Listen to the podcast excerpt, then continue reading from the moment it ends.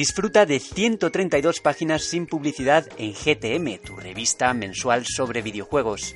Suscríbete en gamestribune.com desde 2,49 euros. Recordamos que este programa es posible gracias al apoyo de nuestros socios.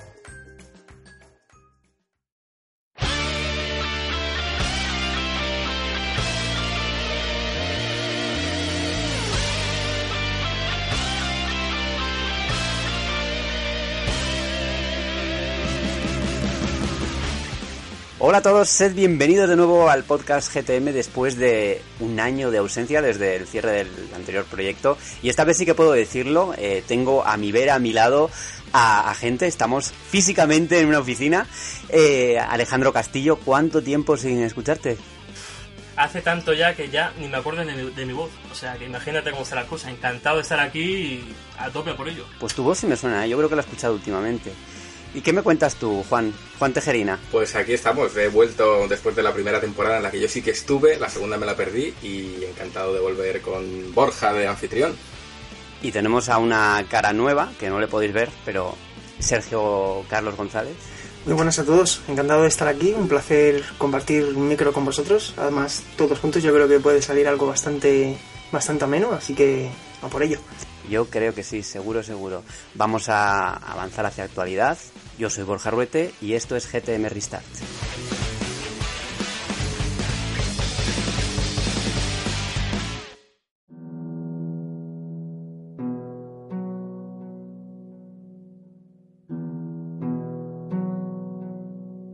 Empezamos la sección de actualidad con una semana bastante negra en lo que a videojuegos se refiere, porque eh, los últimos días se ha confirmado que primero que Capcom Vancouver cierra sus puertas y justo hace unas horitas desde que estamos grabando el podcast también se ha confirmado que Telltale Games al parecer, porque todavía ah, hay como varias versiones y mucha confusión, también va a cerrar las puertas. ¿Qué opináis de todo esto? Sí, bueno, lo primero que hay que decir es que la información está todavía muy fresca, está habiendo actualizaciones en las últimas horas y lo primero con lo que nos sorprendíamos era con eso, ¿no? Que se publicaba inicialmente un artículo por Kama Sutra que luego no se ha podido acceder a él. Yo creo que regularon y a lo mejor hablaron de más con algo o se anticiparon en lo que era la palabra explícitamente de cierre, que luego ha resultado ser eh, pues un, un, despido masivo. De los 250 empleados que había en la empresa, se han quedado 25, que es tal como ha explicado en lo que es la información más reciente Pete Honey, que es el CEO de, de Telltale perdón, según comenta, bueno, según se han comentado algunas fuentes, eh, al parecer el, eh, el estudio va a continuar con Minecraft Story Mode, pero el resto de proyectos eh, van a ser cancelados. Eso todavía no ha sido confirmado oficialmente por el estudio, pero la información que se maneja ahora es esa precisamente. Sí, parece, por lo que he estado leyendo, que es una aventura que viene de lejos, porque al principio eran 400 empleados en el estudio, luego hubo una reducción a 340 y luego hubo otra a 280. Y al final ha sido un despido del 90% que ha sido como una losa. Mm, de hecho, a mí una de las, de las partes que también más me preocupa del asunto, porque por un lado tenemos qué va a pasar también con la season final de The Walking Dead, que tiene pendiente publicar el segundo episodio y eran cinco y había gente que ya había comprado el pase de temporada entero, eso por un lado, y luego todos los empleados, ¿qué pasa con ellos? Porque ha salido informaciones también de propios o incluso de otros estudios compareciéndose con los empleados ahora, ahora despedidos de, de, Telltale que no van a tener una compensación económica, es decir, no van a tener su remuneración por el, por el despido. A ver, eso a mí a tema legal me parece un poco escandaloso. Quiero decir, mm, eh, si un estudio cierra, lo normal es que cierre por una mala gestión, como cualquier otra empresa. Eh, puedo entender muy bien por qué ha cerrado Telltale, porque es una compañía que se ha aferrado a una única fórmula y no ha querido evolucionar. Eh, pero lo que no se puede aceptar y no entiendo cómo se puede permitir es que los eh, empleados se vayan a la calle sin ningún tipo de compensación. Creo que ahí mm, se pueden meter en un problema legal que no solo les hunda ya como empresa que ya están hundidos, sino que hunda a los dirigentes que están detrás de, la cadena de malas decisiones. La, la, verdad es que se veía venir porque estuve viendo el historial que llevan en los últimos años y en 2017 sacaron tres juegos. O sea, sacaron la segunda temporada de Batman, que ya de por sí la primera temporada no vendió bien Sacaron Guardianes de la Galaxia, que solamente por la licencia de Marvel tuvieron que palmar mucho dinero y mm. no consiguieron ni, ni siquiera la mitad, porque estoy viendo los datos. Y luego sacaron em, The Walking Dead, que tampoco está siendo tampoco gran cosa, porque desde la segunda temporada hasta la tercera sacaron una especie de mini episodios que ya de por sí la licencia, pues bueno, la tienen que pagar y tal, pero no hizo ningún impacto, o sea, tuvieron el enfoque erróneo de tenemos la licencia, va a vender solo, pero es que la calidad de los juegos no acompañaba, se van cada vez reduciendo más y más. Sí, y además yo creo que también se veía venir porque mm, estoy mirando anoche los informes económicos eh, publicados por ellos mismos, por la empresa, y en el cierre del ejercicio terminado en marzo de 2017 ya presentaron pérdidas. Y este año también. Es decir, esto ya se veía venir. Entonces, si no hay capital, si hay una bancarrota y los empleados no pueden... Eh, se van a la calle sin nada, ¿qué pasa con la gente que ha pagado ya por el pase de temporada? Que no va a recibir ya no solamente el final de la historia, que eso es digamos, una de las primeras faenas, sino también que has pagado un dinero por un contenido que no vas a recibir posiblemente nunca. Claro, la empresa está en bancarrota, mm, tienen un compromiso profesional probablemente con Netflix, eh, van a hacer ese proyecto y no se sabe a partir de ahí lo que va a pasar. Publicaba en Twitter el CEO de, la empresa, Pete Howley, que no, bueno, él decía, ah, para ser claros, no cerramos. Eh, por raro que pueda parecer, 25 de nosotros continúan trabajando aquí. Eh, haré más un comunicado posterior en las próximas semanas. Esa es la información un poco mm, rara que veíamos, ¿no? Porque mm, parece que cierra, pero parece que no. Mm, Hay como una... Mi sensación es que están agonizando ahora mismo. Han, no- han mantenido lo último que les queda, el último reducto para cerrar el último producto que puede ser esto de Minecraft que comentabais, que al final es muy lucrativo porque es Minecraft, pero no tiene pinta de que eso vaya bien Es ni que de que tenían no, otros no proyectos cerramos. muy potentes. Tenían Claro. Stranger Things, eh, la misma eh, Walking Dead, que es la, es la, es la temporada final. Y, Sí. y la gente pro- probablemente no, no reciba mm, es el final de la aventura nunca. Y, y no solamente publicaban juegos, o sea, desarrollaban juegos, sino que también publicaban. eh, Seven Days to Die, la edición física, salió bajo el manto de Telltale y tuvo buenos números. O sea, que no solamente se dedicaban a la parte de desarrollo, sino también a ejercer de... De publisher. De editora. Sí. De hecho, ayer, ah, ayer hablamos del jueves, eh, publicaron en Twitter que iban a, a lanzar un nuevo juego que ya estaba para, para reservas. Así ¿Qué que dices? Pues sí, entonces sí, esta sí. decisión- ayer mismo, ayer mismo. Yo creo que esto era una suerte de catarsis, todo, como estaba diciendo Juan, estaban agonizando. Y también recordamos que en- recientemente se anunció The Walking Dead el resto de temporadas, dijeron que el resto de temporadas iban a llegar a Nintendo Switch. Exactamente. Sí. Entonces tiene pinta de que dijeron, vamos a sacar esto ya, a ver si conseguimos recaudar un poco. Y la leche que nos pegamos es menor, porque tiene pinta de que esto no... Y no, Esto, como decía Juan, no sé si os acordaréis, pero hablábamos antes de la gestión de la empresa, pero recientemente el que fue fundador de Telltale denunció a la propia empresa por despido improcedente, Eso creo. Eh, entonces esto ya lleva, es algo que se lleva cociendo desde hace tiempo. Hay un problema de gestión y un problema de fórmula de la fórmula de los juegos que ya, eh, a mí me da la impresión que mucha gente adquiría estos juegos mm, por Humble Bundle, por ejemplo. Sí. Eh, un euro, el pack de un euro, comprabas todos los juegos de Telltale y ya no, no se compraban porque sabe, la gente sabe que esos juegos muy rápidamente pierden el valor y bajan de precio. Y, y se lanzan también a través de servicios como PlayStation Plus o Xbox Live Gold. Eh, por ejemplo, recientemente lanzaron Borderlands en el servicio, o sea que... Hay que tener en cuenta, esto que dice Alejandro también es importante, siempre que un juego llega a PlayStation Plus, que no sea propio de Sony, por ejemplo, en este caso, eso es mal síntoma seguro. Eso es que el juego no ha vendido bien. Si un juego está vendiendo bien, no tiene la necesidad de, de salir ahí. Ha salido recientemente On Rush, habrá excepciones, posiblemente habrá excepciones. Pero yo creo que eran todo como demasiados síntomas, además a juzgar por la reacción de otros compañeros de la industria, de otros eh, CEOs, por ejemplo, he visto también al CEO de, de Toys for Bob, que están haciendo actualmente Skylanders, e incluso otros miembros muy importantes de estudios occidentales, como que han comentado de una manera que se les notaba que esto ya lo veían venir. Entonces yo creo que a lo mejor ellos entre propios, pues ese gremio, esa industria, esa intraindustria que nosotros no conocemos, ya sí que lo estaban viendo. Tiene toda la pinta, pero bueno. Al final es un estudio menos, eh, son puestos de trabajo que se caen, eh, es gente que se queda en el paro y, y al final pagan siempre justos por pecadores porque como en toda buena empresa bien montada, el directivo que se va a la calle no va a tardar en encontrar otro hueco de directivo en cualquier otra empresa y no va a dudar en contar con el apoyo de gente que le arropará pase lo que pase. Es una lástima sobre todo por los desarrolladores. Yo estuve viendo Twitter esta mañana y me encontré con tweets de muchos desarrolladores diciendo que les han despedido sin, sin nada, que se han visto en esta situación de la noche a la mañana y que el ambiente de trabajo era desde hace tiempo bastante insoportable. Entonces, eh, se sobreentiende que el cáncer viene de dentro y que eh, la cúpula directiva no ha sabido llevar el, negocio y lo que han hecho muy posiblemente, como dice que Sergio, es llevarlo hasta las últimas consecuencias. Es vamos a anunciar todo lo que podamos, vamos a recordar todo el dinero que podamos en este último aliento y, lo utilizaremos para, no sé si para pagar indemnizaciones, para pagar abogados o para qué. Pero huele muy mal y, yo no cuento con ver más lanzamientos aparte de este que han dicho que van a sacar porque ese dinero no, no lo van a utilizar en, en desarrollo y menos con 25 personas. Pues si ya era negativo todo esto que estamos hablando, la siguiente noticia no es mejor.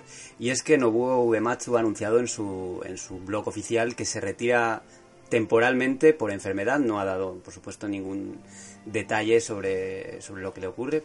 Simplemente ha dicho que se siente débil de cuerpo y mente y que por eso que prefiere estar al 100% cuando compone y que no va a hacer nada en su estado. Es muy triste porque, bueno, es un compositor que que es una leyenda dentro de, la industria, que ha compuesto casi todos los Final Fantasy principales, excepto los últimos. Su último Final Fantasy fue Final Fantasy XIV, la versión original. Luego compuso también eh, un tema para Final Fantasy XV en uno de los DLCs. Pero bueno, lo hemos visto también en muchos otros juegos, en los Odyssey, eh, todos los proyectos de, de, Hironobu, de Hironobu Sakaguchi ha estado. Y no sé. Em, no es la primera vez que un desarrollador se toma un tiempo de calma para poner su vida en firme, ¿no? Eh, por ejemplo, Yoshinori Ono eh, estuvo unos meses fuera de Street Fighter en desarrollo porque el hombre estaba a punto de petar, ¿no? Y también otro nombre que me parece que merece especial atención fue Sueri64, que justo entre el desarrollo del, del juego este último, no recuerdo exactamente el nombre, que era de gatos, y Deadly Premonition, eh, tuvo que irse al Tíbet y tuvo un retiro espiritual eh, entró en... se hizo como una especie de monaguillo y estuvo como ocho meses retirado, solamente sin internet, sin ordenador, simplemente orando y eso le vino bien porque ha vuelto renovado, con energías cargadas y bueno, el hombre parece otra persona.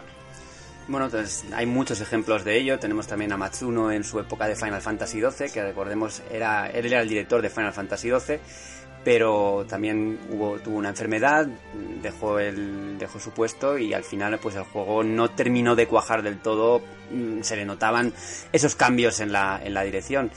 Em, no sé, eh, mucho no podemos aportar en esto, solo que nos da, sí, desearle que se recupere, que es una pena porque es yo creo que uno de los, de los miembros de la industria más, más queridos. De, sí, sí. Y sí, que queremos seguir escuchando su música por muchos, muchos años. Esperemos que no sea mm, un claro ejemplo de cómo es la personalidad japonesa en este caso, que suelen aguantar hasta, hasta que no pueden mm. más.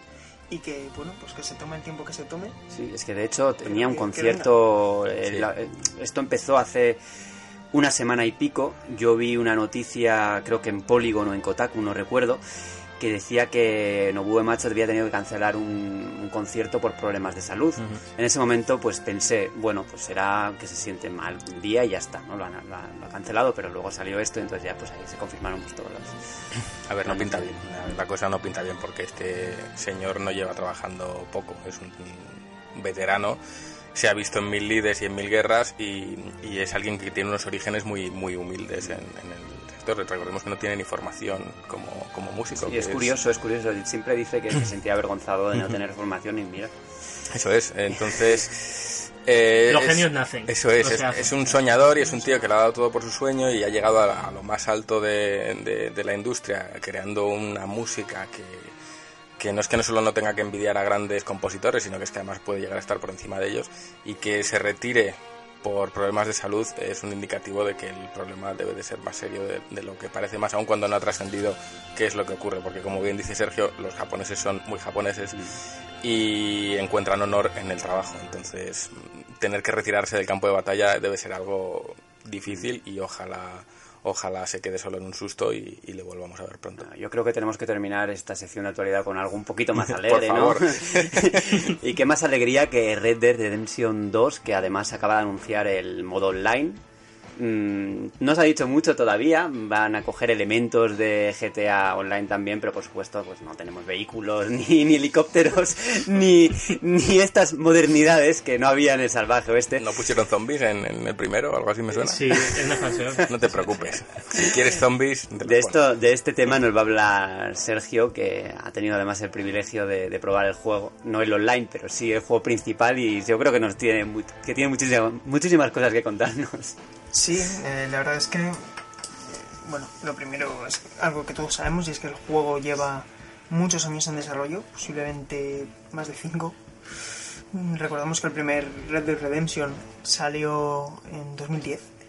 Ha pasado mucho tiempo, la, la industria ha evolucionado mucho desde aquel momento y el juego apunta, por lo que he podido probar y no me gustaría sacar conclusiones precipitadas todavía, pero el juego apunta a ser un juego revolucionario, un juego histórico y sobre todo uno de esos que recordaremos como uno de los que abrieron nuevos caminos y de los que sentaron cátedra en, esta generación de consola. Bueno, dices, hablas de abrir nuevos caminos. ¿En qué sentido? En el sentido de que no es un mundo abierto donde puedes hacer de todo, sino que es un juego que quiere hacerlo todo en un mundo abierto. Y esto puede parecer confuso, puede parecer que no, pero el orden de los factores sí que altera el producto en este caso. Es un título donde es muy difícil eh, o definirlo en únicamente un único género, porque eh, ha evolucionado muchísimo el sistema de combate, ha evolucionado muchísimo el sigilo, ha evolucionado muchísimo el gameplay, ha evolucionado también en, en todo lo que es la gestión de recursos es un título obsesivo con el detalle, hasta el punto en que te llegas a, a pensar que esto es verdaderamente lo que quiso hacer Semu en, su momento. Y es también un, un, videojuego que esto también ha suscitado algún, alguna pequeña duda, y es el ritmo del juego. Es un juego que se lo toma todo con mucha calma, mm, increíblemente grande, técnicamente, y esto lo digo en lo personal, todavía no he visto algo así en consola, en consola, hablando en consola. De hecho, es de esto que lo ves en primer lugar y te hace replantearte, en primer lugar, si está verdaderamente corriendo en una consola de actual generación o no. Y luego, pues, si queréis os resumo un poco lo que vi explícitamente. Lo que vi. Antes, antes de eso, eh, me gustaría centrar un poco este, bueno, este debate, no exactamente, porque creo que eres el único que lo ha probado de aquí, pero sí que me gustaría preguntarte por, por el mundo abierto. Eh, hemos visto que últimamente, en los últimos años, con Zelda Breath of the Wild o incluso Assassin's Creed, eh, The Witcher, los mundos abiertos han, han evolucionado bastante. Eh, ¿Tú crees que en Red Dead Redemption 2 va a haber, digamos, un paso más allá de lo que ya tenemos ahora? Pues mira, eh, lo primero es que, eh, y te lo, cuento, te lo cuento en el orden en que yo lo sentí. Al principio dije, tuve un sense of wonder muy parecido, esa sensación de descubrimiento muy parecida a la que tuve inicialmente en The Legend of Zelda Breath of the Wild cuando sales a la meseta de los albores por primera vez como esa sensación cuando te montas por primera vez a la parabela, pues aquí sucede algo parecido en el momento en que me dejan el mando y me monto en el caballo. Es eh, lo primero que hice fue mirar arriba, fue mirar el cielo y ver la velocidad a la que pasaban las nubes. Y dije, ostras, aquí se avecina tormenta. Y efectivamente se avecinaba tormenta. Era una inmensidad de territorio abrumadora, pero también lo era todo lo que podías hacer ahí. Entonces, este mundo abierto está claro que propone algo que no, ha, que, no ha propuesto todavía ningún videojuego, y es que llegas a sentir el frío. O sea, llegas a mm. sentir el frío, me refiero. Llegas a sentir esa atmósfera. ¿Por qué? Porque todo responde ante. Es decir, todos los seres vivos responden a esa atmósfera.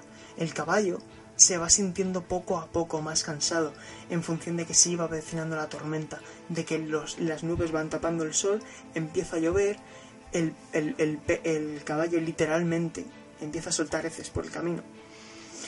Tú vas viendo cómo el viento impacta en ti y cómo te vas sintiendo más cansado, cómo se va pudriendo el cadáver del ciervo que hemos cazado previamente.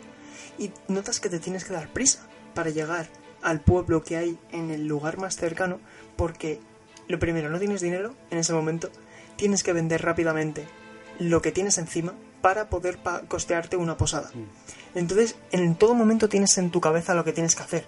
Pero claro, es tan grande y es tan inmenso que te sientes perdido. Y creo que esa sensación de sentirte perdido en el salvaje oeste, recordamos que estamos en 1899, a puntito de, pues bueno, toda esa, esa transición entre el fin de la era de los forajidos y eh, la llegada de la era moderna, mm, digamos que todo ese momento lo vas sintiendo constantemente. Además, luego eh, hay pequeños detalles, como que por ejemplo no hay un botón específico para cargar, sino que en el propio gatillo, cuando disparas con la pistola, tienes que volver a pulsar ese mismo botón para recargar el arma. Y luego tiene pues pequeños detalles que van haciendo que la experiencia sea diferente incluso en el control respecto a lo que habíamos visto no solamente en el primer Red Dead Redemption, sino incluso en otros casos recientes de Rockstar como Grand Theft Auto 5. Lo hablábamos también a micro cerrado y es algo que me pareció muy, muy curioso. Y es que la mayoría de juegos, eh, cuando, te dice, cuando tienes una tienda en el mapa y tiene un horario, por ejemplo dicen que abre a las 10, abre a las 10 en punto. A las 10 en punto se abren las puertas y tú entras, pero en Red Dead Redemption 2 no es así, ¿no? No, no es así. De hecho, influye mucho también, ya que podemos aprovechar para, para contar a colación el tema de, de la relación que se establece entre los propios eh, personajes, los propios humanos. Y, y, y- matizo lo de humanos porque hay que tener mucha atención también con el caballo. El, eh, y esto de- decirlo brevemente, va a haber diferentes razas de caballos, cada una más adecuada para un tipo de clima o un tipo de, superficie. Y en todo momento la interfaz, que por cierto es una interfaz muy limpia, o por lo menos daba la sensación de que estaba la interfaz vacía, porque he de decir que el juego lo probé en una PlayStation 4 Pro, en una televisión que parecía una sala de cine, es decir, lo, lo probé en unas condiciones propicias, que a lo mejor no se asemejan a lo que voy a tener yo luego en casa, pero esto creo que también es importante que lo diga. En esa interfaz aparece tanto los circulitos, muy al rollo Breath of the Wild, de tu resistencia y de tu honor, como toda la información del caballo. El caballo es imprescindible, tienes que ser uno con el caballo. Tienes que cuidarlo, tienes que tenerle muy en cuenta. Entonces, luego cuando, cuando como decíamos, llegas al pueblo y ves que la relación con los personajes tienes que tenerla muy en cuenta. Tienes que tener muy en cuenta tu carácter para ver cómo influye tu carácter en las demás. Es decir, no es que tú vayas a tomar decisiones conversacionales que puedan afectar al argumento. Es que tu comportamiento puede afectar a cómo te reciban los demás.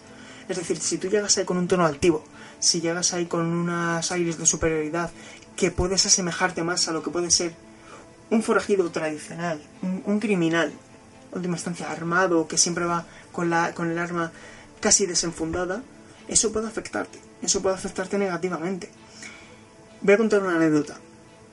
Como no era mi partida guardada, dije, vamos a jugárnosla, vamos a, vamos a acertar. Yo vi una pelea a lo lejos, al fondo de la calle. Estaba yo, como os digo, estaba lloviendo, todavía no había anochecido. Estaba lloviendo, todo embarrado, tal. Dije, bueno, ya tengo mi dinero, voy a, antes de irme a la posada, a darme mi baño caliente, abrir los cajones en la, en, el, en la habitación e irme a dormir. Voy a meterme en la pelea. Fue un error, lógicamente, porque no había probado todavía el sistema de combate y puedo experimentar de primera mano cómo es ese sistema de combate.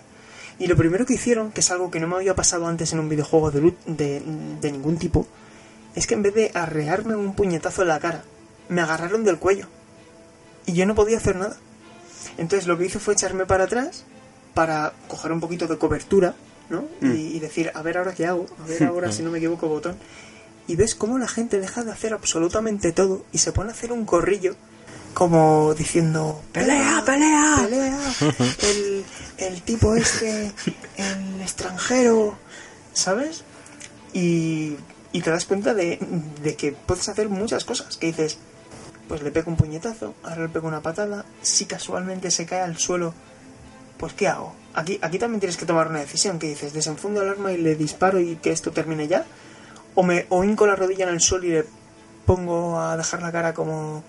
Entonces tienes que elegir muy bien lo que tienes que hacer y esa, sensación, insisto, de, de- de que tienes la situación cogida por la mano, de que puedes hacer un montón de cosas y que cuando tienes la posibilidad de interactuar con el personaje, dependiendo del botón que pulses, es decir, ya no es solamente saludar o como anteriormente, que anteriormente también había sistema de honor, anteriormente podías simplemente interactuar, ahora puedes hacer multitud de cosas y claro, ¿cuál es el miedo que tengo yo? que este juego que inicialmente debería haberse lanzado a lo mejor a finales de 2016, que es cuando se supone que terminaron de hacer la campaña, no sé hasta qué punto Red Dead Redemption 2 se va a ver perjudicado porque haya pasado este año y medio. ¿Y por qué? Pues por los videojuegos que han salido en este periodo. Hemos tenido Fallout 4, hay cosas de Fallout 4, hemos tenido em, Far Cry 5, hemos tenido Horizon Zero Dawn, hemos tenido The Legend of Zelda Breath of the Wild. Son títulos que han aportado mucho para este género, cada uno a su manera y por supuesto salvando las distancias. Pero yo lo que he visto, lo que he podido probar, cómo son las misiones, esos cambios de ritmo en la misión del asalto a un tren, que era... mm, teniendo en cuenta que es al principio de la historia, que entiendo que no van a guardarse lo mejor para el principio, y teniendo en cuenta que era una misión muy cortita, que ya te dejaba con los ojos, pues eso, te dejaba ojo y plático, yo creo que el juego promete, promete mucho, no sé si hasta el punto de obra maestra, pero creo que si logran medir bien estos cambios de ritmo, de situaciones de inmensa tranquilidad y situaciones de completa acción, y construyen bien a los personajes, ojito con Arthur Morgan, que es un tipo súper interesante, creo que podemos estar ante un videojuego realmente revolucionario. No sé vosotros, pero a mí me está entrando muchas ganas de, de ir a Salvaje Oeste. Y eso que no he terminado, he de decir que no he terminado el primer juego y es una cuenta pendiente. No sé si tenéis alguna última pregunta para ir cerrando. A mí me ha dejado sin palabras. O sea, te estaba mirando y digo, este hombre viene de otro universo. O sea, es que lo has explicado de tal manera que me he teletransportado por un momento al salvaje de este y cuando has dicho lo de cómo la agarra del cuello y tal, me veía ahí dentro y digo, joder, yo, yo recuerdo cuando jugué al primer Red Dead, eh, que bueno, que la campaña fue bestial, todo el mundo lo esperaba súper... Bueno, se montó la de Cristo. Y lo jugué y pensé, no he visto nada igual. Y quizá esa sensación de no he visto nada igual se puede teletransportarse a Red Dead Redemption 2 y estar ante un referente como lo fue The Witcher 3 en esta generación a los mundos abiertos. Ojito con eso. Sí, sí, yo he de decir que el primer Red Dead me aburrió. No me gustó nada, ya sabéis que soy muy enemigo de los mundos abiertos porque el tiempo que tengo es limitado. Y no tenía ganas de jugar a este juego, las cosas como son, era algo que a mí no me llamaba la atención. En cuanto Sergio ha hablado de Shenmue, ya, ya mi interés ha cambiado, porque para mí Shenmue fue una experiencia en cuanto a lo realista de su propuesta, en cuanto a cosas como llegar a la posada, abrir los cajones, darte un baño, Sí. lo cotidiano de, de Shenmue, lo estoy viendo trasladado a, a este Red Dead.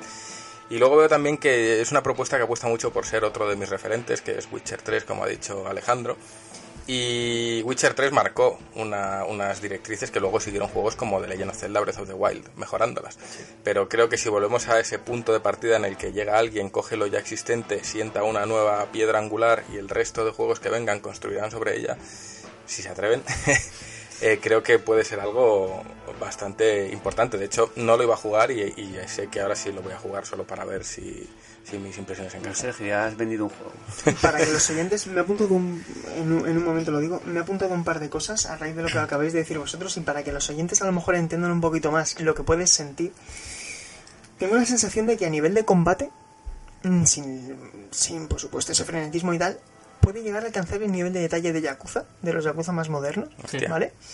Y también decir que esto que decía Juan de The Witcher, que yo a lo mejor, esto es algo también totalmente subjetivo, sentías que el, el, el, juego de Witcher 3 te invitaba a adaptarse, a adaptarte a, a su forma de interpretar el tiempo, el paso del es. tiempo, y aquí pasa lo mismo. Es decir, si tú te acostumbras a que cuando vas cabalgando, el tiempo pasa de una manera determinada, que no es para nada lenta, pero es tan grande que te invita a perderte, te invita a bajarte del caballo, a ayudar a esa persona que te acabas de encontrar, a cazar ese ciervo, a hacer toda esa multitud de cosas, porque además es un juego muy vertical también, que eso también hay que decirlo, no he tenido la oportunidad de explorar las montañas, no sé hasta qué punto va a alcanzar eso.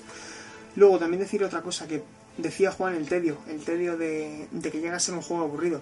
Red Dead Redemption 1, que lo he jugado recientemente precisamente por, por esto, para, para poder contextualizar Sí. hasta qué nivel está esta evolución en, en la propia franquicia. Red Dead Redemption 1 tenía un problema, y eran las charlitas montado a caballo para ir de A a B. Sí. Tú me cuentas lo que tú quieras, yo dejo pulsado X o, o el botón equivalente en Xbox A.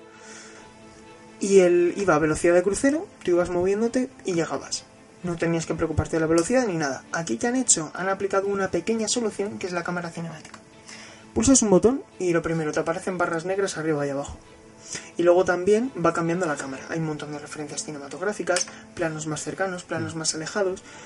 Es todo como muy cinematográfico. Y luego una última cosa, por si alguien no lo sabe todavía. Si tienes el mando de Play 4 entre manos, pulsas el trackpad y se convierte en un juego en primera persona. Y eso creo que Sí. a mí personalmente no, porque lo primero, ni yo soy muy, muy, muy fan de los mundos abiertos, ni tampoco de la primera persona en según qué géneros. Es decir, aquí prefiero la tercera persona, pero es realmente inmersivo la primera persona. Y creo que merece la pena darle un tiento. E- Eso lo probó GTA V con la versión de la nueva generación y para mí fue un mundo aparte porque, vale, la tercera persona te sumerge en el mundo, pero es la primera persona la que te da la oportunidad de conocer los detalles del mundo, conocer que esa bolsa de plástico, eso es, esa bolsa de plástico tiene un- una textura determinada, que lo que llevas en la cabeza afecta también a, a- a la visión, por ejemplo, cuando llevas la, la máscara de gas, se ve así turbio no sé, creo que la primera persona le da una nueva oportunidad de reinterpretar el mundo que conoce en tercera y abrirte un abanico de posibilidades. A mí lo que me huele es a que si va bien veremos una adaptación en VR pronto. Porque sé que Sony la está viendo muerta y, y ya lo han hecho con Skyrim y no me extrañaría verla. Lo que no sé si lo podría mover. Yo creo que es No. imposible. ¿Sí?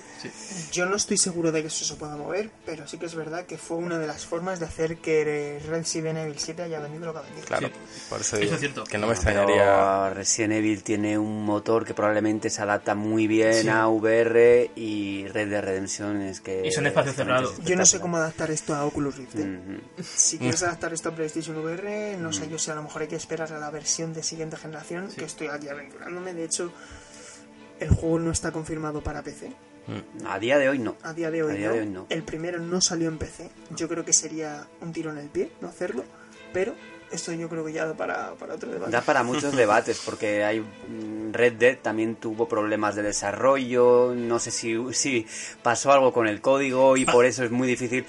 Eh, tal vez en algún otro podcast hablemos un poquito de, de este tema que es interesante, el tema de, de la preservación de los videojuegos. Hay mucho que cortar ahí. Sí, sí, hay tela. Pero ahora yo creo que vamos a irnos de, de esta mini sección de actualidad que se ha convertido un poco en maxi con la nota positiva que nos ha dejado los últimos minutos y nos vamos a ir a debatir sobre otros asuntos.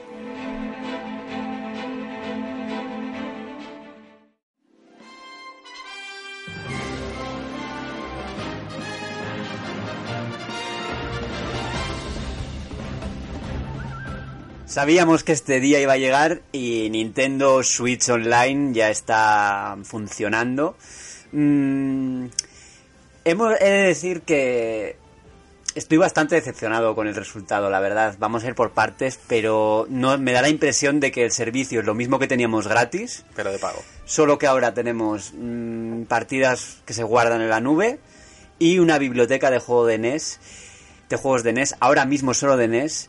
En mi opinión, este servicio, que eh, ya sabemos que de precio mm, es bastante asequible, pero le falta mucho todavía. Le falta mucho todavía. Pero a Nintendo le falta mucho en el online. Desde de- siempre. desde siempre. o Siempre sea, ha ido de por detrás en infraestructuras. en infraestructuras y también en el tema de restricciones. Y a mí es algo que no me entra en la cabeza que en pleno 2018, bueno, en pleno, ¿no? Ya pasando la mitad, eh, tengamos cosas como los códigos amigo, lo- el, el- el chat de voz que vaya a través del teléfono móvil. Y más aún cuando, por ejemplo, Fortnite tiene chat interno. Es decir, que no es imposible hacerlo. Es absurdo. Y que los juegos free to play no van a requerir este servicio online. Por ejemplo, jugar a Fortnite, tú puedes seguir jugando a Fortnite. Arena of Valor, Paladins, todos estos juegos los puedes seguir jugando sin la suscripción. Entonces, motivos hay pocos.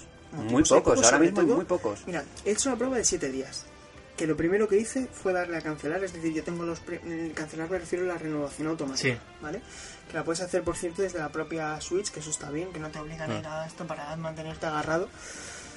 Y lo primero que hice, aparte de probar lo que es la, la aplicación esta de, de, de Nintendo Switch Online, que es donde están almacenados todos los juegos de NES, quiere decir que la emulación es buena y es cómodo porque puedes hacer salvado de partida, tienes varios archivos de guardado. Un- Una, una pregunta. Eh, leíamos en Zona Foro que había habido pues algunas personas que se quejaban de craseos en los juegos de NES. ¿Te ha pasado a ti? No, yo creo que esos son casos puntuales que se maximifican mucho, pero no sé el alcance que ha tenido esto. En cualquier caso, yo también lo he visto. Así que que la gente lo tenga en cuenta. A lo mejor era personas que no tenían la última actualización aplicada, etcétera. Pero primer aspecto negativo. Arranco la última actualización de Mario Tennis Aces, me, me, me voy al modo online, un matchmaking otra vez horrible, y las partidas con lag. Es decir, yo tengo la sensación, todavía no he probado Splatoon, que era un juego que iba realmente bien, pero en Mario Tennis Aces, que es un juego que requiere ir al milímetro, porque Sí, es que sí. son golpes constantemente. Es como un juego deportivo, no puede haber lag, un juego de lucha. Pues en un juego de este tipo volvía a ir mal. Entonces, ¿qué estás haciendo? Simplemente estás, estás haciendo ahora que paguemos por esos servidores cuando no los estás mejorando. Tienes la sensación de que es exactamente lo mismo que era antes, solo que estás pagando, ¿no? Exacto. Han levantado un muro en lo que había y ya está. Entonces, ¿a dónde quiero llegar? Que mira, que el precio está bien, que son 20 euros al año, que si haces el plan familiar, que si nos cogemos ahora mismo nosotros los cuatro, no vamos a pagar ni 3 euros al año. Pero, me parece que pagar por esto ahora mismo es darle a, mo- a Nintendo motivos para que no lo mejore. Eso es. Hablando de mejorar, eh, ¿qué pensáis que tiene que hacer Nintendo para que este servicio realmente valga la pena? Y si mejoran y añaden más características, ¿creéis que va a continuar con un precio tan bajo? A ver, yo creo que a mí el precio es una, es una pregunta bastante buena. Creo que el precio, el público está bastante acostumbrado ya a pagar por el online. Lo que antes, hace unos años, era una locura que te traía World of Warcraft, como voy a pagar por jugar online. Pero, pero Juan, igual es posible que la- los usuarios de PlayStation y de Xbox estén acostumbrados a pagar, pero hay mucha gente que tiene Nintendo Switch y que no, y probablemente no tenga otras plataformas. Sí, pero mm, sí y no, porque al final creo que el, el mercado dominante ya se ha acostumbrado a pagar. Al final, eh, los que este- sean reticentes a pagar, mm, no hay diferencia entre pagar 2 y 10. Casi yo o cualquiera prefiere pagar 10 por un buen servicio o por un servicio que esté a la altura de lo que ofrecen el resto de compañías a un servicio que esté muy atrás, que esté en- en la época de Dreamcast y ni eso, porque en Dreamcast tenías hasta un email personalizado de, de Sega, pero es que es- esto no llega ni a ese nivel.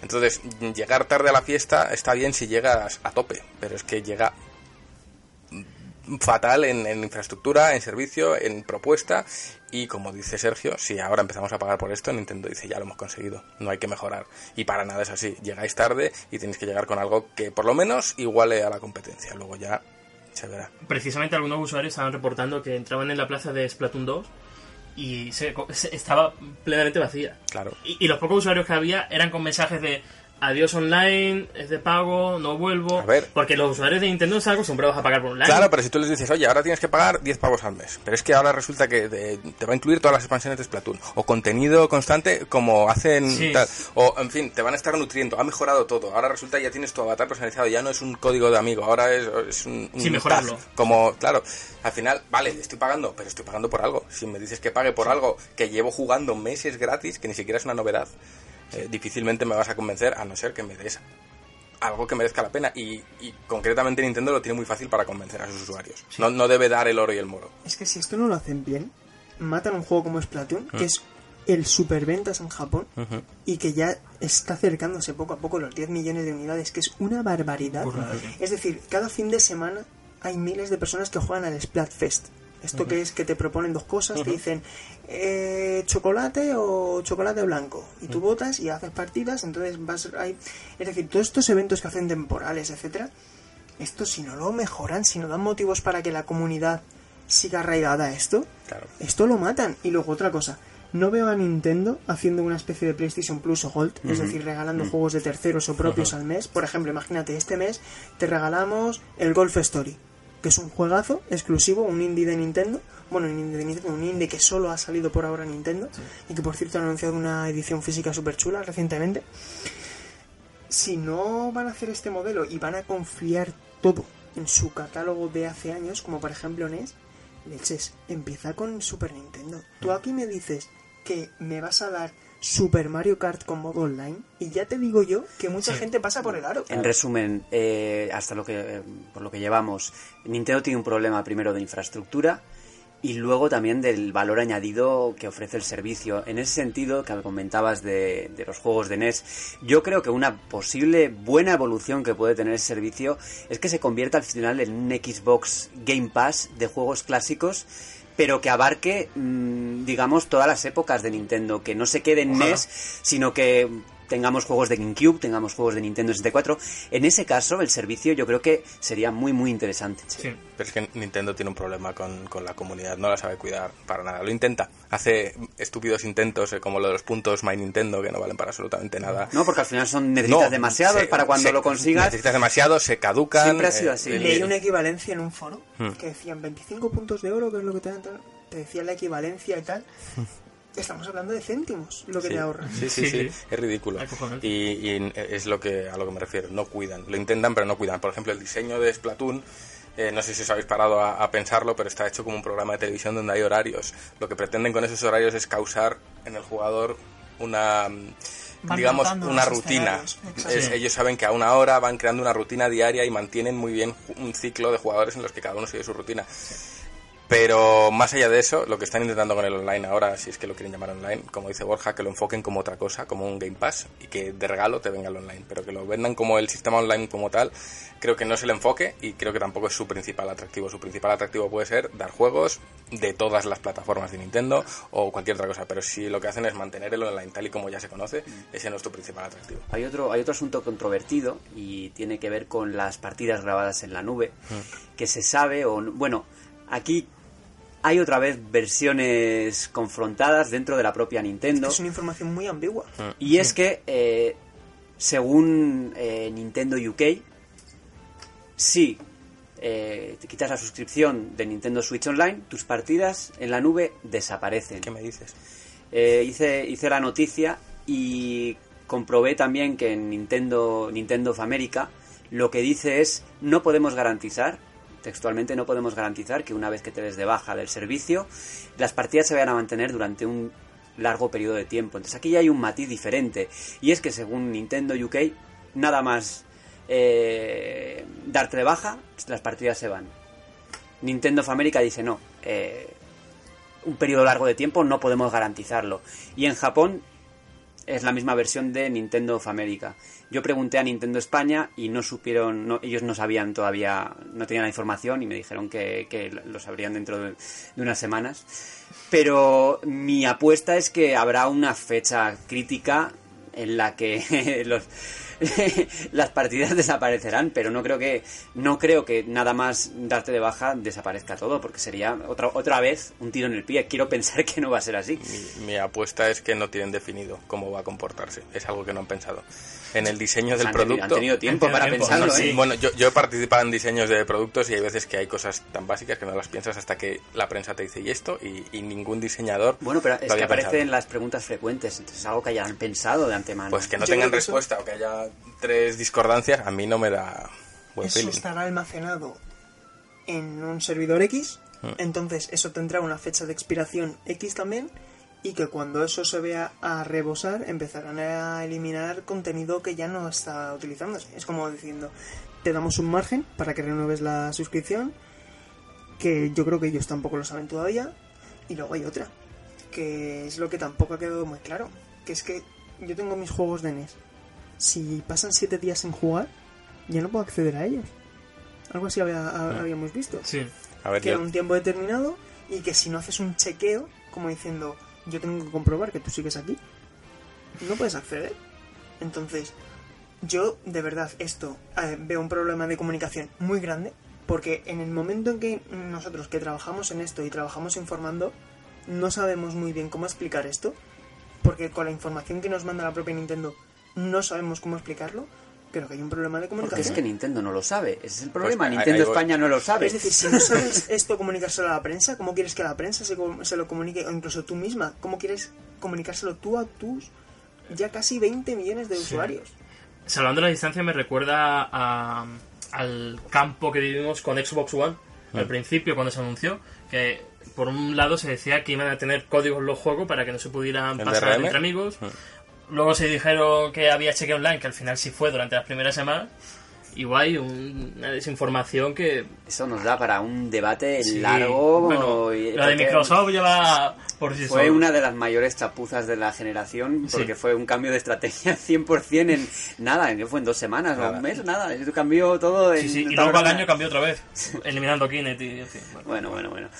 Ah, no sé si queréis añadir alguna cosita más al debate o pasamos a lo siguiente que tenemos entre Sí, manos. me gustaría añadir Sí. que ojalá arreglen el online porque uno de los principales motivos que pillé Nintendo Switch fue para jugar a Mario Kart, eh, Mario Tennis, Splatoon y luego veo Mario Tennis que me encanta y ve- veo que es que no puedo jugar porque es que mm, va mal, macho. Bueno, va mal y el matchmaking es, es lamentable. para reírse mucho. Sí, Y luego equilibrios de personajes cada 2x3, como al principio, que Bowsy estaba roto, Está que si te ponías en el centro de la pista llegaba a absolutamente todas las bolas, cosas de ese tipo. Waluigi. Es decir, Nintendo tiene que, que centrar el tiro ya. Es decir, ya se hace tarde. Porque una consola que tienes tan bien encaminada a nivel de ventas, que puede hacer auténticos récords, vendiendo casi 20 millones al año, eso es una barbaridad. Imagínate en 5 años, sí. se puede poner en 100 millones. Si, si la cagas, esto puede salir muy caro. Entonces, Nah. no, no, no sé. Nintendo llega tarde, llega tarde al online y yo no tengo esperanza de verla repuntar ahí. Yo creo que ni- no sé ni si le interesa realmente. Pero Nintendo no llegó tarde, por ejemplo, a, a la NES Mini y a la, No, no, y a ahí llegó la Mini, primera. Que precisamente nos sirve para, Sí, sí. hilando muy fino, Qué fino. Pasar a nuestro siguiente tema de debate, que es la nueva PlayStation Classic. sí. una mm, consola mini muy bonita que lleva 20 juegos precargados. No, no sé si creo que no es oficial todavía, pero no se puede no se puede cargar nuevos juegos. No nos ha dicho nada de eso, ¿no? No, que yo sepa no. Es una carcasa cerrada. Sí. Y aparte los mandos no son no incluyen DualShock, son Bueno, los es, pelados. Claro, es la- el mando original de- Claro. del PlayStation. el que venía en la caja queda. en su momento.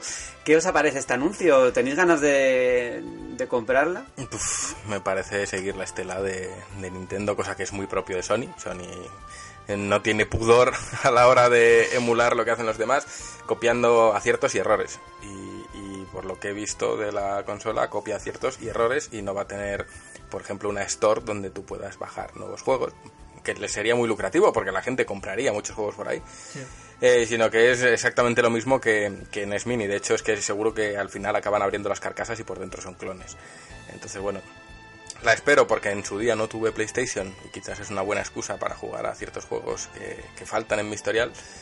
Pero no me sorprende ni cómo lo ha hecho Sony ni, ni que no haya innovado. Yo creo que el tema de estos este tipo de, de productos no es tanto los juegos que incluyes, porque es bueno, yo creo que es una- son unas plataformas que al final son muy de dejarlas en las estanterías. Decorativas. Sí, de colección. Y no sé cuánta gente, no tengo el dato en la mano, pero no sé cuánta gente jugará realmente a esos juegos y le dedica las horas necesarias a esos juegos, porque muchos de ellos se pueden jugar en PlayStation 4 por medio de, bueno, de la PlayStation. O en PlayStation Vita. Sí. No, ya pero me da rabia la política que sigue con PlayStation 4 porque eh, emulación de PlayStation 2 de pago. Emulación de PlayStation 1 no existe. Te hacen pillar una pseudo mm, PlayStation Mini o directamente Vita que pues bueno, está en el cementerio. Y joder, luego ves a la competencia que te sacan Xbox One, la primera, pues con 30-40 juegos de originales, vivos, con las mejoras en panorámico y tal. Asombroso. O luego 360. Digo, macho, yo no sé si PlayStation se está durmiendo en los laureles. PlayStation le está pasando lo que le pasa siempre. Cuando ellos lideran, Se, Hacen lo que les da la gana. Sí. les da la gana. Se duerme. Estos días, estos días he estado leyendo un libro que voy, vamos a tener la reseña en, el- en la siguiente revista, que es el de eh, Sega, Auge y Caída. Y ahí eh, introducen un concepto muy interesante que es el de la arrogancia corporativa. Y es curioso porque Sega eh, fue arrogante en su momento, Mm, Nintendo lo fue también, y PlayStation También. en su liderato Hombre. lo es y lo sigue siendo. Parece un, es un mal endémico, digo Sí. en el texto. Y es que vuelven a caer. Cla- Claro, ¿quién, dijo lo de la generación empieza cuando nosotros lo digamos? Eso fue Sony. O sea. Esto me recuerda a mí mucho a PlayStation 2, donde claro, dominio total, luego PlayStation 3, llegó Xbox haciendo muy bien las cosas, y ahora si os dais cuenta, Xbox, Microsoft está ya encauzando lo que va a ser la siguiente generación. Es decir, está creando un precedente que o se imita Sí. o se llevan la generación. ¿Por qué? Porque dicen, la siguiente Xbox lógicamente va a salir con su retrocompatibilidad, va a salir con su Xbox Game Pass, posiblemente ya fusionado con el Gold, es decir, una suscripción para todo, y luego encima también te da lo de las mejoras de juegos antiguos y tal, que es impresionante, es como una retrocompatibilidad gratuita. ¿Qué pasa? Que PlayStation, como tiene ese dominio tan claro y ha dicho no a la retrocompatibilidad, porque ha dicho no a la retrocompatibilidad, va a decir, tranquilos. Yo creo que al final esto de PlayStation Classic es una respuesta de mercado comercial muy inteligente, por supuesto, pero que al final dicen, tranquilos, que no os vamos a poner juegos de Play 1 en la PS Store. Si quieres estos 20 juegos, que seguro que luego la lista encima, que encima ya se ha confirmado que va a tener diferencias entre, entre mercados, entre mercado al menos eh, occidental y japonés, que eh, va- si quieres jugar estos juegos lo vas a jugar aquí, y si no, te bajas a la Vita y pagas por ellos o tal.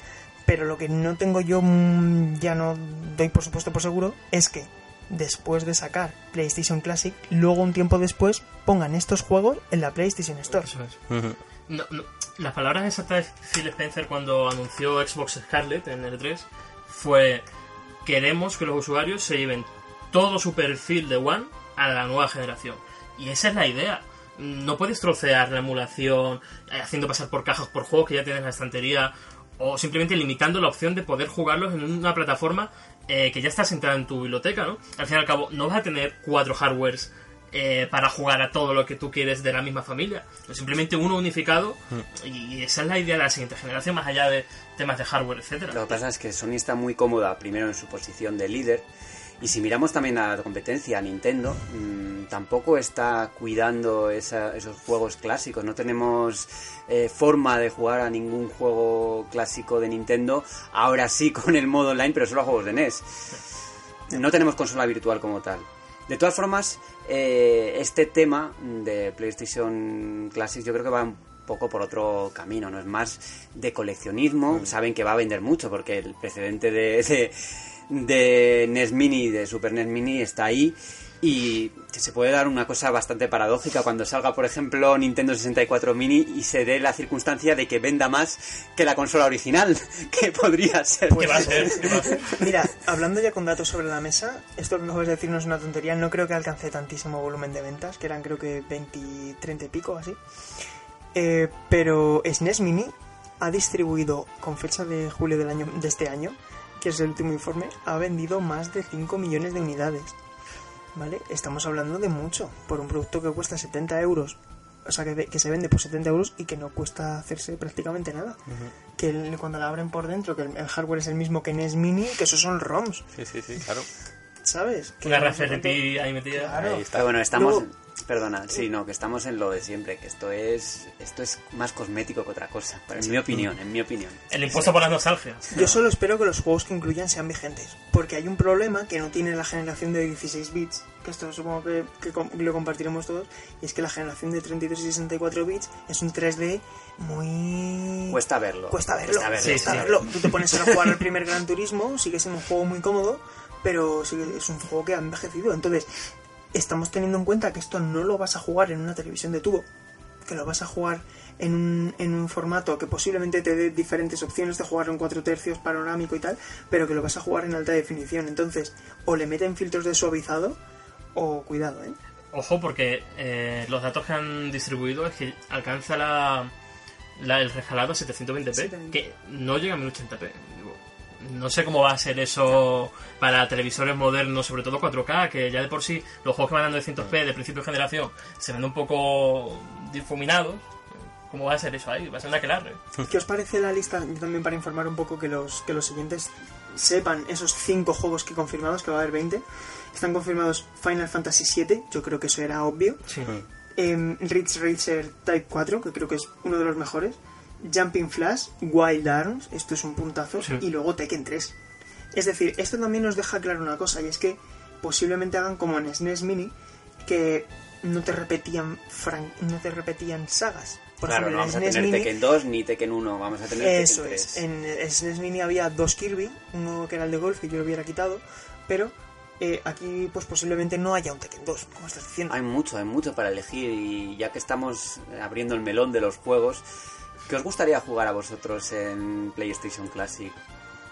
Metal Gear O sea, Solid. vamos a quedarnos. por Silent cada uno vamos a quedarnos cada uno con un par de títulos. Vamos a empezar con Alejandro. Yo Metal Gear Solid. Por encima de todo, si no van a repetir, ya está Final Fantasy VII, pero el 9 a mí me parece que es muy es. especial. Yo, yo iba a decir lo mismo, Final Fantasy 9 antes que el 7, que es el más legendario, pero creo que el 9 es el que está hecho con más cariño y más madurez dentro de, de la propia serie, porque no saga. el 9 lo van a relanzar ahora en Switch. Y Mm. no sé, no sé yo, yo creo que el 7 va a quedar ahí y no va a haber ningún otro más. Lo que pasa es que el 7 le interesa a Sony, de cara al remake. Claro. Le interesa darle cera al 7. Y luego está el melón de las licencias. Eso es. Que por ejemplo en SNES Mini sí que tuvimos Secret of Mana, pero no tuvimos Chrono Trigger. Y aquí tiene pinta de que nos podemos quedar sin Xenogears, nos podemos quedar sin auténticos juegazos y que a lo mejor ponen otros que por lógica comercial tienen sentido, por ejemplo Crash Bandicoot, ah, etcétera, pero otros imprescindibles a lo mejor se quedan fuera de la lista por eso. A lo que tú preguntabas, yo ojalá pongan Gran Turismo 2, que el 2 me encanta, y ojalá pongan Silent Hill. Juan, ¿alguna más parte de Final Fantasy 9? No, porque no tuve la consola en su día y sé que Final Fantasy IX lo jugué porque me la dejó un amigo y, y es un juego que, que recuerdo con cariño. Sé que no lo llegué a terminar porque tuve que devolver la consola. Eh, y yo es el, el- el que más espero a título personal, siendo un gran desconocedor del catálogo de la ¿Sabes, PlayStation original. sabe- ¿Sabes esos juegos malos que sabes que son malos pero que te gustan igualmente? Sí. Joder, claro. Pues yo tengo un par en Play 1 que, que le di igual. No sé cuántas no sé cuántas horas le he podido dar yo a Dragon Ball Final Bout. ¿Cómo sabía que ibas a decir eso? ¿Cómo lo sabía? ¿Cómo lo sabía? No falla. Es un título que es terrible, lo juegas ahora y es lentísimo, mm, tosquísimo e inaguantable, pero Como te lo pongan, la compra. mano de santo en el momento. Y hay otro juego que también es bastante mediocre, pero que a mí me encantó, y es el primer el juego basado en Star Wars Episodio 1. pero no Jedi Power Battles, que era el bueno, el anterior, el que era una aventurita, que a mí me gustó mucho, yo tengo que decirlo. Ahora igual lo, lo- lo pongo en la consola y se me explota la cabeza, pero yo tengo muy buen recuerdo. Había un juego de puzzles, eh, Cooler World, que me encantaba. O sea, no sé si lo habéis jugado, la pelota que tiene que... Eh, va saltando, eh, trampas... era Sí, yo lo tenía, yo lo tenía, yo lo tenía. Que, que daba la vuelta, era súper vertical, era la hostia, macho. Y, y ahí está, tío. Yo tengo un sueño húmedo, porque por suerte, bueno, tuve mala suerte, tuve pocos juegos de Play 1, pero tuve suerte de que todos me encantaban. Y eso es algo que no me ha pasado con muchas consolas. Y es que aquí resulta que tenía el Toy Story 2, que es con el juego con el que estrené la bueno. consola, que me parecía una ida de olla. O sea, me parecía el concepto sandbox Sí, llevado sí, a la época actual. Es decir, la habitación de Andy a tu alcance. Era, era de verdad. Y cuando bajaba las escaleras... Buah, Era sí, genial. sí, sí, sí. y creo que es un juego que de verdad merece la pena. No va a estar, lógicamente. O sería muy sorprendente que estuviera.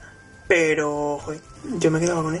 Es muy difícil quedarse con un solo juego, con la cantidad de títulos que salieron en Play, incluida esa versión de Harry Potter y la piedra filosofal, Bueno, Bueno, bueno. que también fue uno de mis, de mis juegos favoritos y Lo rejugué, lo rejugué recientemente. Y ha envejecido un poco, hay Un que poquito, decirlo. ¿no? Sí, un Joder, poquito ha envejecido. Abre un melón. Veremos el año que viene PlayStation Classic Mini Pro Hostias. con 50 juegos de PlayStation Al doble de donde no haya nadie Con que se pueda quejar.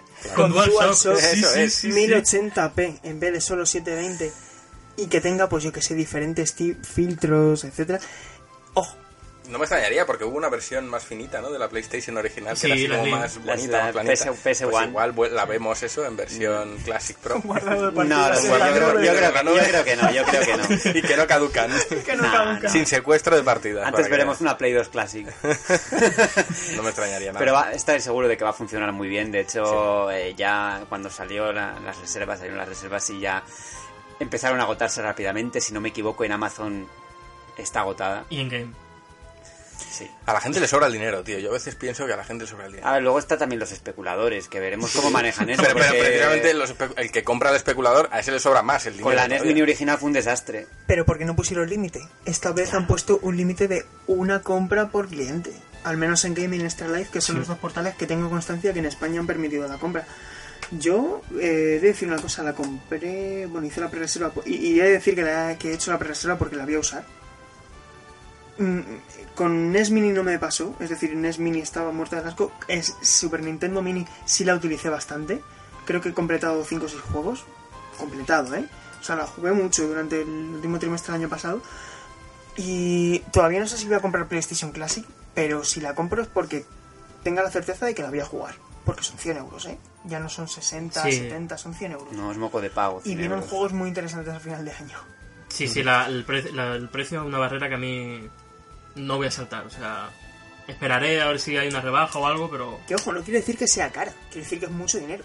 Que es diferente, porque estamos hablando de que te sale a 5 euros el juego sin tener en cuenta lo que vale la producción de la consola y tal, o que te viene también con tu mando y tal, con dos mandos, por cierto, pero son 100 euros, sí. Sí, sí. que hay que tenerlo. Efectivamente, efectivamente.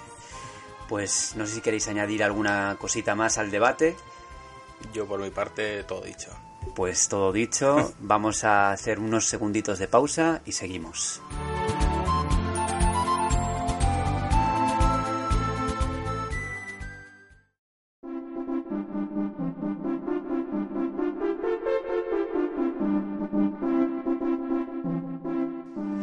Sabemos que os gusta el retro y hemos visto, lo hemos comprobado en nuestra revista, con todos los meses pedís más juegos retro y por eso hemos ah, realizado una sección que va a llevar nuestro compañero Javier Bello y hoy vamos a hablar sobre Dragon Quest. Muy buenas a todos, soy Javier Bello, responsable de Insert Coin y por supuesto del apartado de reto de GTM Restart. En esta sección nos dedicaremos a hablar de esas joyas olvidadas o no tan olvidadas del mundo del videojuego y que por supuesto nos arranca una sonrisa nostálgica cada vez que hablamos de ella. Este mes, como no podía ser de otra forma, le dedicamos este espacio a Dragon Quest, una de las grandes sagas del JRPG japonés y que de hecho fue prácticamente la que empezó el género.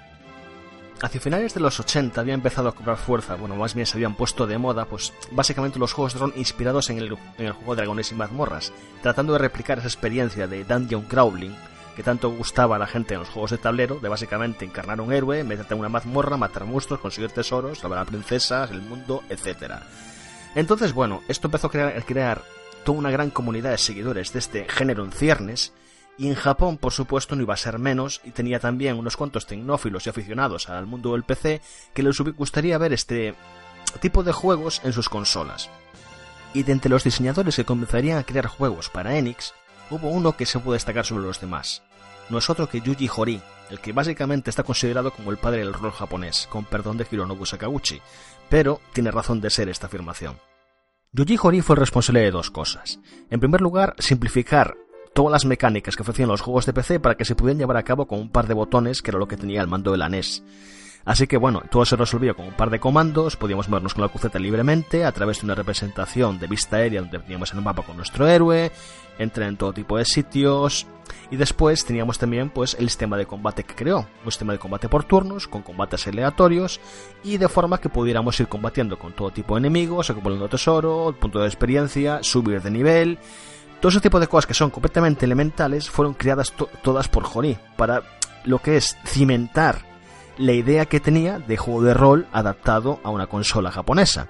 Y en segundo lugar, precisamente lo que creó, sin quererlo, fue ese, ese género. Ese género basado en ofrecer una premisa muy sencilla, en este caso rescatar a la princesa de las garras de Lord Dragón, y después hacerlo a través de tener que patearte el mapa de arriba abajo, buscar secretos, dedicarte a, a matar montañas y montañas de monstruos, acumular tesoro, eh, PX y conseguir subir el personaje lo suficiente como para poder llegar hasta la fortaleza del villano, eliminarlo, rescatar a la princesa y completar el juego. Una experiencia muy sencilla, muy elemental, pero completamente revolucionaria para la época. Y digo esto porque realmente fue una revolución. Eh, Dragon Quest tuvo como una pequeña ventaja y es que Hori era escritor en la revista Shonen Jump y eso le daba pues ciertos contactos en, en el gremio. Y uno de ellos era el editor jefe y para cuando estaban haciendo este videojuego le pidió ayuda para lo que es el apartado gráfico y le cedieron, no sé, a un tipo poco conocido llamado Akira, Toriyama. que bueno, que era una estrella emergente debido a Autor Slum, debido a, a Dragon Ball, por supuesto, y fue el que creó pues lo que viene a ser toda la identidad gráfica del juego. O lo que es el arte de Akira Toriyama hizo que se pudiera tener una visión inmediata de cómo era el mundo, de cómo eran sus personajes, los enemigos, la estética en general, y que encima era una estética muy reconocida por el, público japonés. De hecho, cuando habían lanzado el juego, el primer juego, primer Dragon Quest en 1986, tuvo unas ventas bastante mediocres, pero eh, debido a los contactos que tenía Hori, le dieron básicamente amor a través de unos cuantos artículos en la Sonic Jump, y eso junto con el arte de Toriyama, receta para el éxito. Consiguieron más de un millón de ventas en un juego de Nintendo en aquella época, algo insólito. Obviamente Enix se dio cuenta del filón que tenía entre manos, y no tardó en llegar a una secuela para el título, y luego otra, y luego otra, y así hasta los 11 títulos numerados que actualmente, junto con una montaña de spin-offs que bueno, o bien nunca salieron de Japón, o nunca tuvieron tanto calado y repercusión, pero que bueno, igualmente fueron grandes éxitos en Japón, donde Dragon Quest se convirtió en todo un fenómeno. Para que os hagáis una idea de la popularidad que alcanzó esta serie, empezó a circular un bulo con el paso de los años, que obviamente se acabó desmintiendo, y es que cuando había salido Dragon Quest 3 supuestamente habían faltado miles y miles de niños al colegio para poder ir a comprarlo en las tiendas, y llegó hasta el punto de que temiendo que la, básicamente la ciudad se colapsase eh, ante esta marabunta de gente tratando de hacerse con el juego, el primer ministro japonés había emitido una ley en la que tenía, Enix tenía que comprometerse a lanzar el juego en un día festivo. Obviamente, estos míticos rumores que encuentras por internet que es falso, pero que no deja de demostrar lo, lo, importante que fue esta serie dentro de lo que es el público japonés. Sin embargo, nunca consiguieron replicar el mismo éxito de ventas en costas occidentales. De hecho, cuando habían sacado el primer Dragon Quest en Estados Unidos, en primer lugar tuvieron que renombrarlo a Dragon Warrior, debido a que era una marca registrada por Dragones Mazmorras en una de sus cajas de iniciación. Pero, incluso con todo el bagaje que tenían y todo el éxito con el público japonés, apenas vendieron unos miles de copias durante las primeras semanas y empezaron a preocuparse. Así que bueno, llegaron a un acuerdo con Nintendo Power, la revista oficial de Nintendo, para que regalara una copia de Dragon Quest eh, con una suscripción anual a, a, la Nintendo Power, que de aquellas costaba aproximadamente unos 20 dólares. Gracias a este acuerdo, Dragon Quest por fin llegó al gran público y lo cierto es que fue muy muy popular. No pocos han dicho que fue su entrada al JRPG y lo recuerdan con mucho cariño y mucha nostalgia. Sin embargo, nuevamente, sus secuelas no gozaron de este acuerdo privilegiado con Nintendo, teniendo que recurrir a las ventas en tiendas y de nuevo apenas consiguieron unos pocos miles, que comparado con los millones que conseguían en Japón, supusieron como como un jarro de agua fría para Enix, que se dio cuenta de que Dragon Quest no era suficientemente popular en Occidente como para llevar todo el trabajo que llevaba la localización y decidieron cerrarse en banda y dedicarse a lanzar su gran juego solo en territorio nacional. Esto fue una verdadera lástima, ya que poco después fue cuando explotó el boom del JRPG, principalmente comandado por su gran rival que es Final Fantasy, dado que Final Fantasy VI justo llegaba a Super Nintendo, y fue el que introdujo toda una generación al género y que fue una generación que echó en falta otro de los grandes que se quedó en Japón debido a esta pequeña falta de fe en el público occidental por parte de Enix. Afortunadamente, Enix terminaría recapacitando y hoy en día podemos disfrutar de Dragon Quest en todo su esplendor y toda su saga sin ningún tipo de problemas por estos lares. Con esto concluyo el episodio retro de esta semana. Nos vemos en el próximo programa de GTM Restart. Hasta la próxima.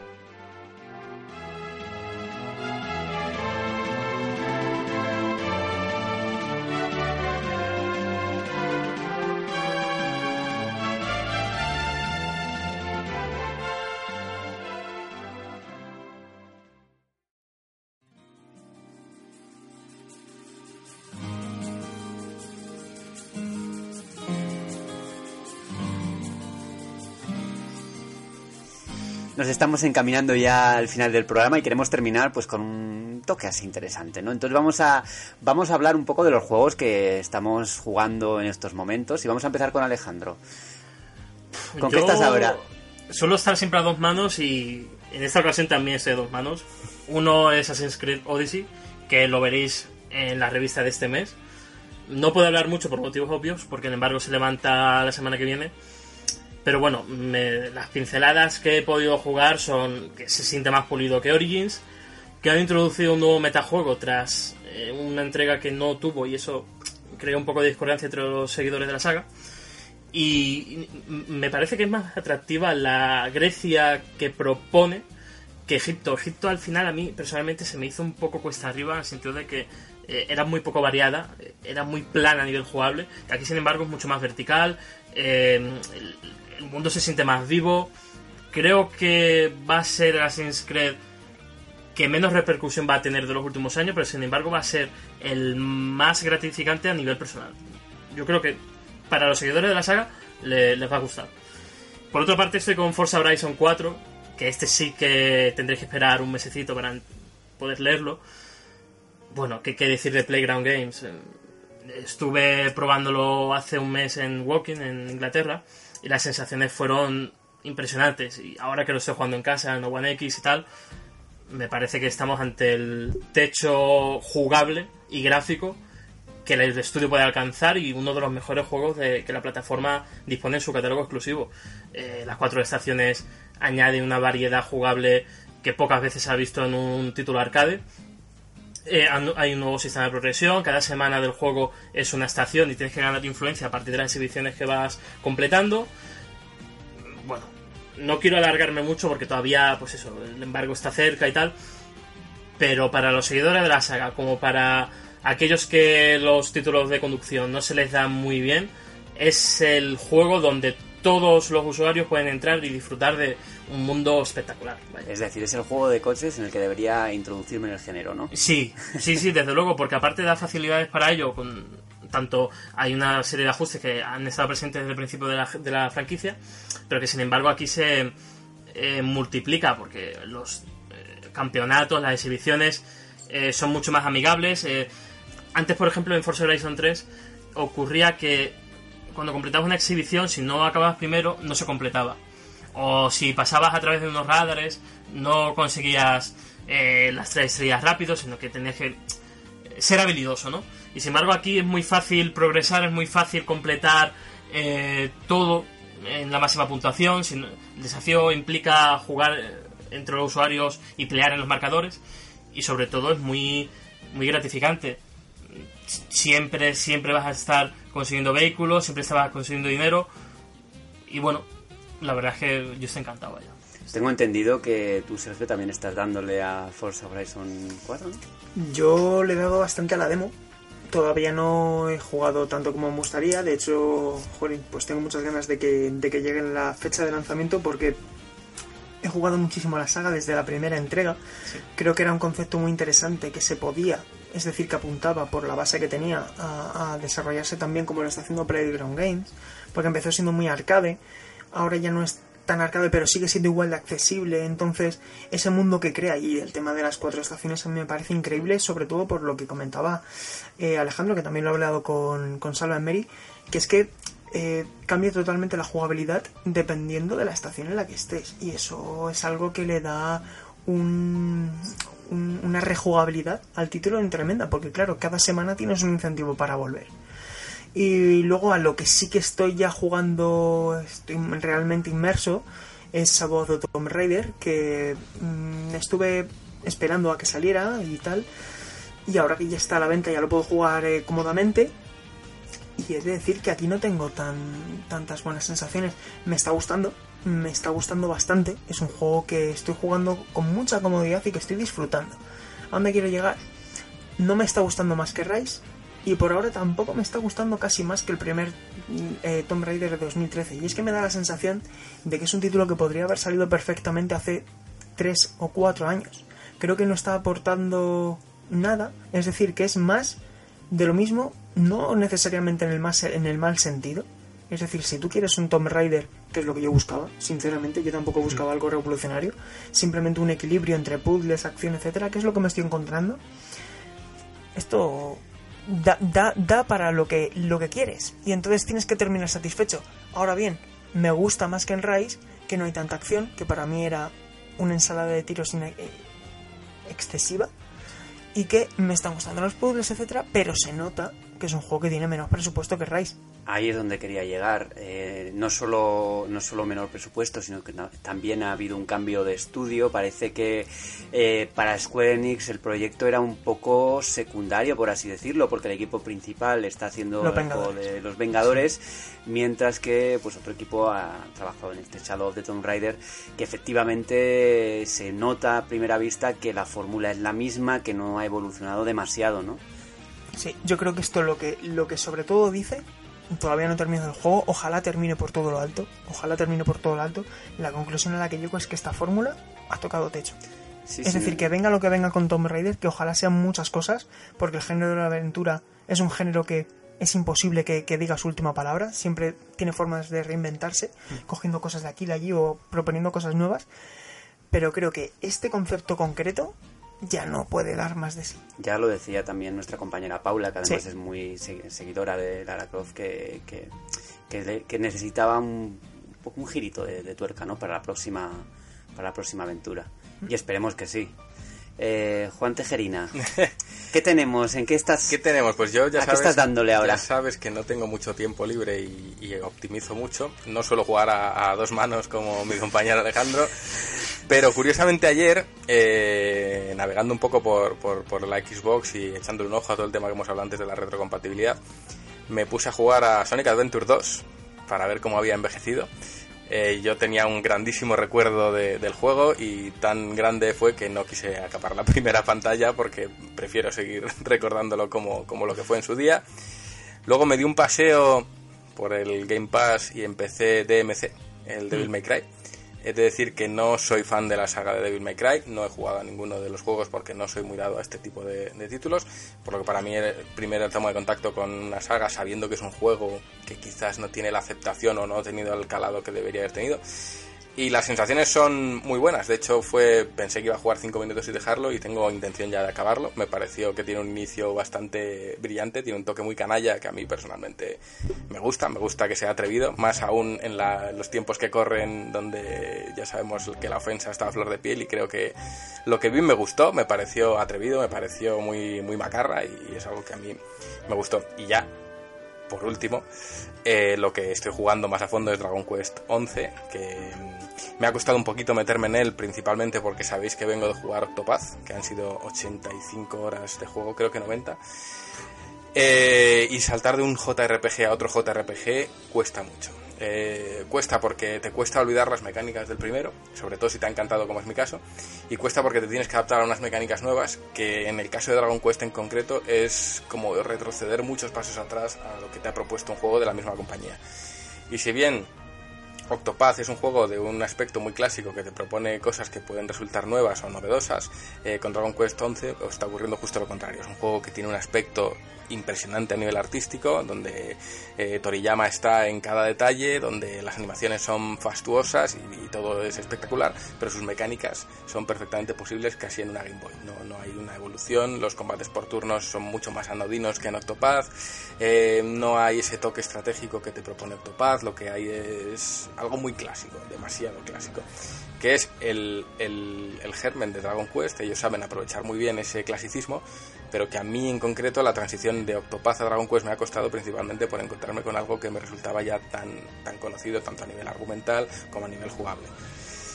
Entradas a las 30 horas, porque no he avanzado mucho más. Eh, es verdad que ya empieza a engancharme, ya empieza con la historia empieza a complicarse, ya los personajes empiezan a tener una tercera dimensión pero sí que reconozco que como amante del JRPG es un juego que me ha costado abordar. No sé si porque vengo de Octopath o no sé si porque el juego no ha evolucionado lo que yo esperaba, pero es verdad que me ha costado abordarlo más de lo que me gustaría.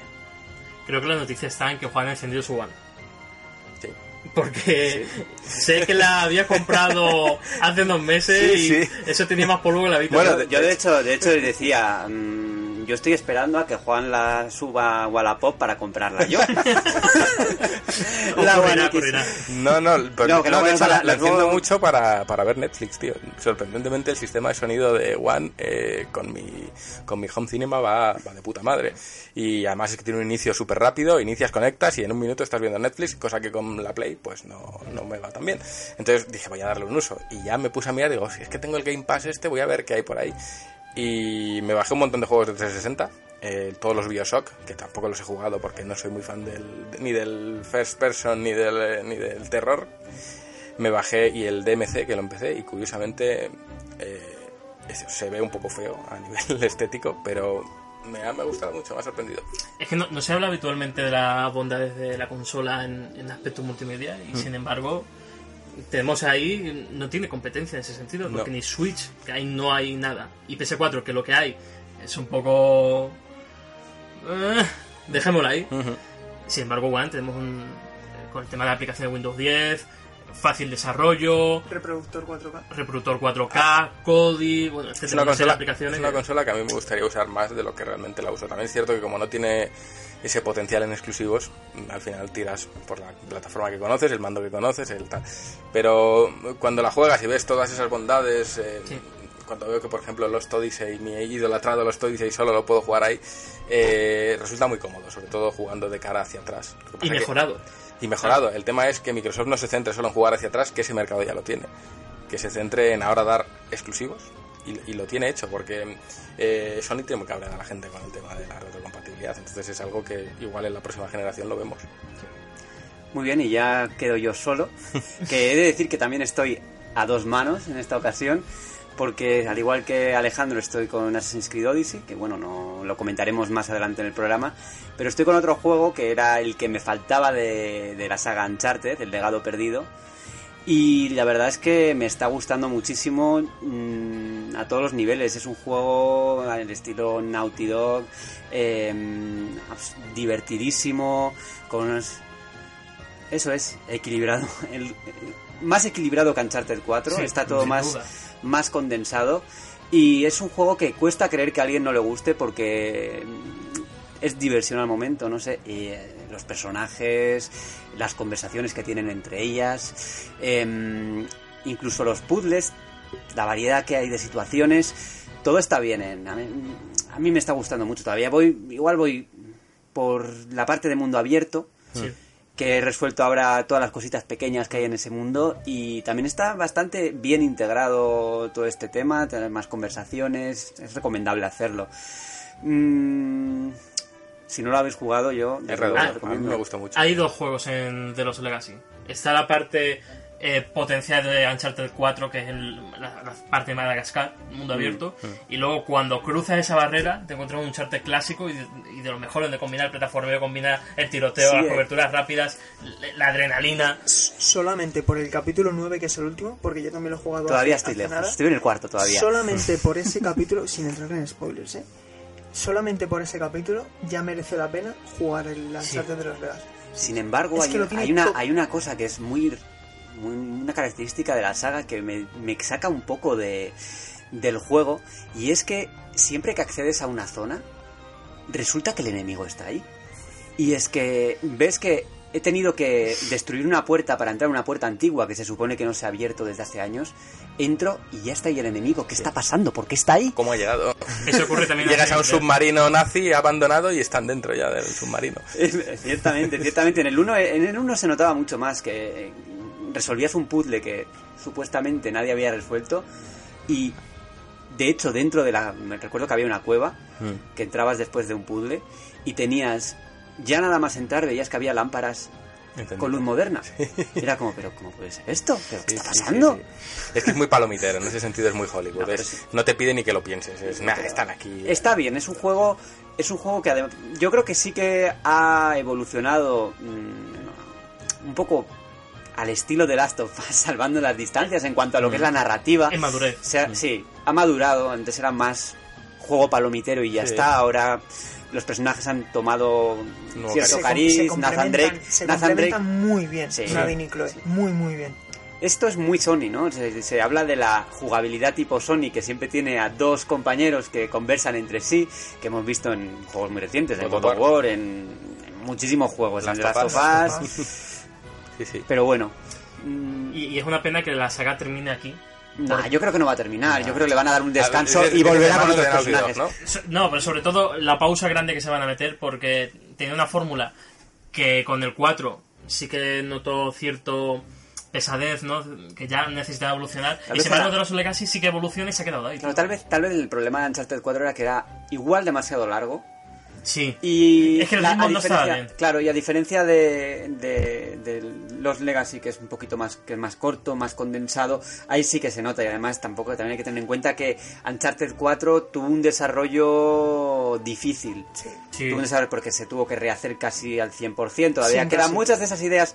Bueno, yo cuando hice la entrevista a Amy Hennig, que podéis encontrar en la revista, por cierto, ella comentó que, toda- que le gusta porque todavía ve mucho de, mucho de ella en ese Uncharted 4. La idea central sigue estando ahí, los personajes que ella, que ella creó siguen estando ahí, ha habido cambios inevitables, pero bueno, hay que tener en cuenta también ese aspecto, ¿no? Que después de un desarrollo tan difícil el juego fue, se saliera tan bien, porque salió muy bien. Y que precisamente yo creo que esa excesiva, entre comillas, duración del juego respecto a otras entregas es lo que justifica ese final, entre comillas, ¿no? Yo, yo estoy de acuerdo ahí con Alejandro que, que posiblemente la saga se vaya a tomar un gran respiro porque es que al fin y al cabo Uncharted 4 todos los agujeros que había los cierra. Entonces yo creo que es la oportunidad ideal para dejar este final por todo lo alto. Tal vez, chicos, deberíamos hacer en el futuro algún especial de, de Uncharted. Y no estoy hablando de, no estoy hablando de nuestros especiales GTM al cuadrado, estoy hablando de un especial en podcast. Tal vez podamos alguna vez al año dedicar un programa a alguna saga. Yo creo que gustará. Em, esto es todo por hoy, chicos. Muchas gracias por, por venir. Eh, vamos a despedirnos. Primero Alejandro. Nada, un placer. Ya sabéis que este programa era uno de los proyectos que más, no- más nos ilusionaba. Y aquí estamos. Ha pasado un año, pero bueno. Más de un año, ¿eh? yo creo que Sí, más sí. de un año. Yo ya Antes me de la, del 2017. de la última vez que grabamos, pero vamos, Sí, volvemos con puertas renovadas y yo creo que esta vez sí que vamos a hacer algo, algo bonito. Bueno, Sergio, este es tu debut aquí en el, en el podcast. Espero que te hayas sentido a gusto. Sí, muchísimas gracias en primer lugar porque hayáis querido contar conmigo. Ha sido un verdadero placer charlar con vosotros. Yo creo que ha merecido muchísimo la pena. Al menos esperamos que así se transmita a la gente que nos lo hemos pasado tan bien. Y nada, pues que eso, muchísimas gracias y que hasta la próxima. Hasta la próxima. Juan Tejerina, Dímelo. nuestro director. Eh, pues despedirnos, no sin antes daros las gracias a vosotros por estar aquí, a Borja por coger las riendas de un proyecto que sé que le ilusionaba y que en su día tuvimos que cortar porque las condiciones de- no eran las óptimas y, nos volcamos en la revista, pero yo creo que ahora grabando en, la oficina y estando todos juntos y viéndonos las caras, eh, la experiencia no sé si como dice Carlos, eh, Carlos, Sergio, Carlos, se transmite al, al público, pero desde dentro es mucho más sencillo, es mucho más fácil, es mucho más amigable y la experiencia es, es gratificante a nivel personal estar, estar aquí con vosotros. Entonces nos vamos a ver la semana que viene, nos vamos a ver muchas semanas y solo daros las gracias por, por retomarlo y también las gracias a todos los que están escuchando ahora por, por llegar hasta aquí en este primer programa que seguramente tenga sus fallitos, pero que iremos puliendo a, lo largo de cada entrega. Sí, antes de cerrar me gustaría comentar también que vamos a abrir un canal de Discord especial, especial para, para socios y que tenéis los comentarios, los tendréis en YouTube, en, iBooks y también vamos a estudiar eh, colocar el podcast también en, en Spotify. Esto es algo que tenemos que mirar, pero estaremos en los canales de siempre. Así que, bueno, hasta la semana que viene. Esto ha sido GTM Restart.